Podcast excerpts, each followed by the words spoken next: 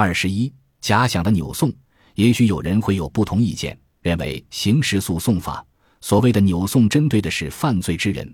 本案中，猥亵者只是在公众场所猥亵，并未实施强制猥亵，其行为属违法行为，并不构成犯罪。而对于违法行为不能扭送。这里需要注意的是，公众对犯罪的理解并不一定要达到专业的程度。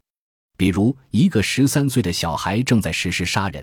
虽然他不负刑事责任，但是公众是否可以对此杀人者进行扭送呢？当然可以。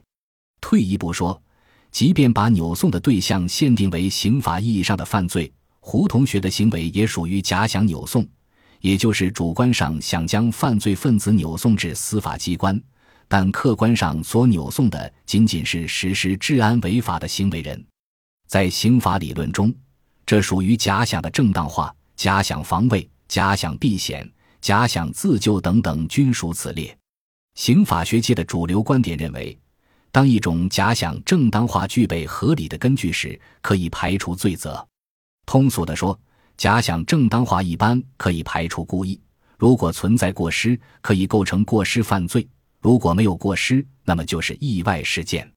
比如，便衣警察在抓歹徒，但张三误认为警察是坏人，对警察进行了殴打。把警察打成了轻伤，这就属于假想防卫。由于过失对轻伤不符合刑事责任，所以这就属于意外事件，不构成犯罪。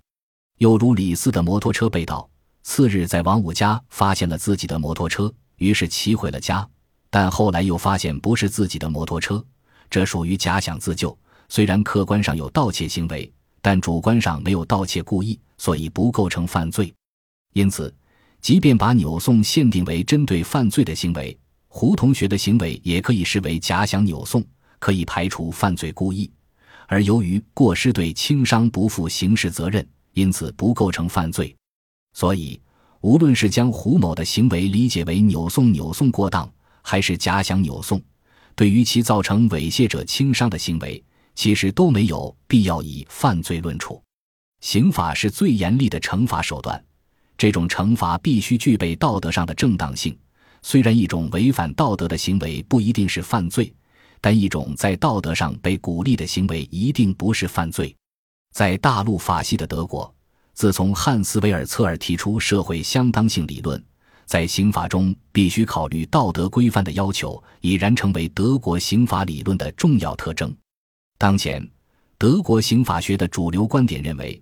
刑法的目的应当由原来单一的法益保护转变为保护法益和维护社会道德并举。在日本，虽然行为无价值和结果无价值曾经有过激烈的争论，但从二十世纪九十年代起，两者的对立逐渐趋于平息。越来越多的学者意识到，在刑法中并不能完全排斥道德主义，刑法以及作为刑法执行者的国家都必须接受道德的约束。在更多的国家，至少消极的道德主义即用道德规范作为限制处罚的依据是被普遍接受的。无论如何，善行都不能论以犯罪，否则违法就并非不义，反而成为荣耀了。司法活动不是电脑运算，必须考虑民众的道德情感的行为，为此才能保证司法的公信力。刑法的合理性不是来自形而上学的推理。而是来自他所服务的道德观念。